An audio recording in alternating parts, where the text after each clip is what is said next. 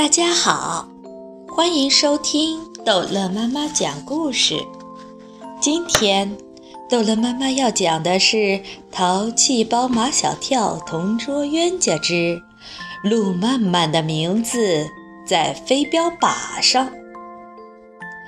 马小跳又惹祸了，他把科学课用的地球仪弄坏了。教科学课的雷鸣老师，同学们都叫他轰隆隆老师。问他怎么办，马小跳说赔一个，赔一个一模一样的。那好吧，轰隆隆老师说，这个坏的地球仪就归你了。这件事情本来很简单。轰隆隆老师觉得很简单，马小跳也觉得很简单，但是路漫漫把这件事情记在了那个小本子上，就不简单喽。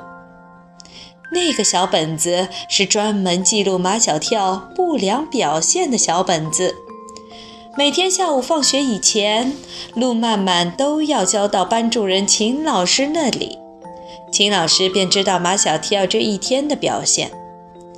马小跳损坏公物，本来秦老师要严肃处理的，但轰隆隆老师已经处理了，秦老师还是不放心。他派中队长陆曼曼和大队委夏林果代表学校，到马小跳的家里去见马小跳的家长，以表示学校对这件事情的重视。路漫漫和夏林果押着马小跳回家，马小跳举着地球仪在前面走，路漫漫和夏林果始终跟在他的后面，保持两米远的距离。所以，马小跳想跟他们说说话都变得很困难。终于到家了，马小跳的爸爸妈妈都不在家。路漫漫问马小跳。你爸爸妈妈什么时候回来呀？快了，快了，马上就回来了。其实，马小跳的爸爸今晚有个应酬，很晚才能回来。马小跳的妈妈今晚下班后还要去跳健美操，也要很晚才能回来。马小跳说他们很快就会回来，是怕陆漫漫和夏林果走了。不。路漫漫走了才好呢，他是怕夏林果走了。夏林果是第一次到他家来，他希望他多留一会儿。马小跳热情无比，他几乎已经忘了路漫漫和夏林果到他家来是干什么的。他一心想好好的招待夏林果，当然还有路漫漫。不过他把路漫漫看作是搭顺风车的。你们想喝什么？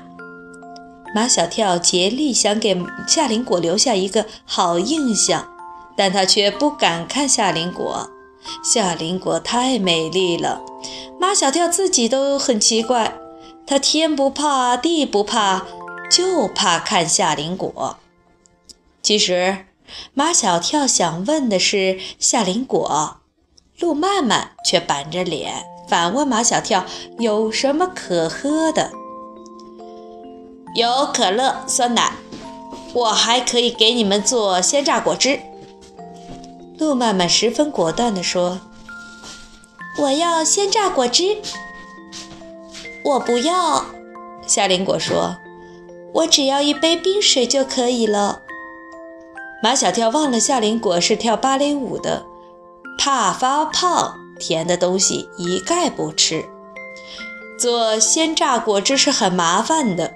如果是给夏林果做，马小跳会心甘情愿，不怕麻烦；但是给路漫漫做，马小跳是心不甘情不愿。路漫漫喝着马小跳辛辛苦苦为他做的鲜榨果汁，连声谢谢的话都没有，脸上也没有一点笑容。马小跳，你爸爸妈妈到底什么时候回来呀？快了，快了。夏林果倒不急，他一边晃荡着有冰块的玻璃杯，一边参观起马小跳他们家的客厅来。夏林果看墙上的飞镖靶看得特别仔细，看着看着就笑了起来。夏林果，你看见什么了？夏林果不回答路曼曼，笑得更加厉害了，眼泪都笑了出来。路曼曼冲过去看那个飞镖靶，看着看着脸就变了形，眼睛里还有泪花。马小跳，你怎么啦？马小跳做出无辜的样子。我又没惹你。路曼曼指着靶心，气得快说不出话来了。你想杀死我？马小跳这才恍然大悟，那靶心上写着“路曼曼”三个字，他都记不起他是什么时候写的了。因为他和路曼曼的战争每天都在发生，马小跳输多赢少，窝着一肚子的气。就这样，他把路曼曼的名字写在了靶心上，想解气，但是他一次都没有射中过。马小跳最见不得女孩子哭了，路曼曼虽然还没有哭出来，马小跳心已经软了。陆曼曼，我发誓，我一次都没有射中过你。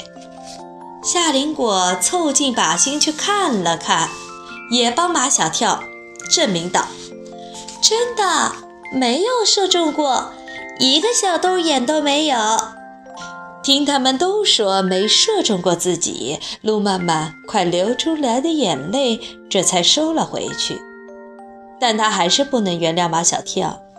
他从书包里掏出那本记录马小跳不良表现的小本子，又记了马小跳的一个不良表现。这可是今天他到马小跳家里来的意外收获。等了很久，马小跳的爸爸妈妈还没有回来。夏林果想走了，别走，别走，他们马上就要回来了。马小跳真不希望夏林果走。他从冰箱里拿出了五颜六色的水晶果冻，请夏林果吃。夏林果还是不吃，他怕发胖。果冻是甜的，他的芭蕾舞老师一再告诫过他不能吃甜的，吃了要发胖。马小跳还没有请鹿妈妈吃，鹿妈妈就伸手拿了一个，那么大一个，一口就吸进了嘴里。鹿妈妈心里有气。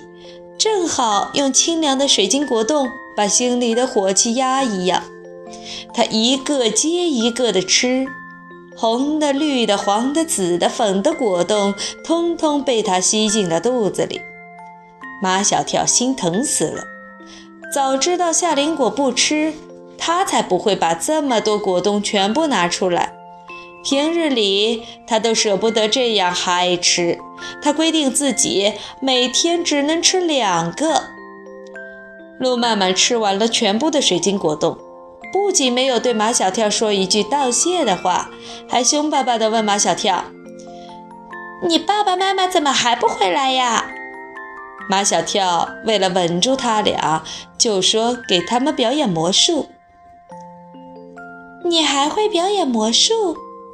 鹿妈妈和夏林果都不走了，他们要留下来看马小跳表演魔术。好了，这一集的故事就讲到这儿结束了。欢迎孩子们继续收听下一集的《淘气包马小跳》的故事。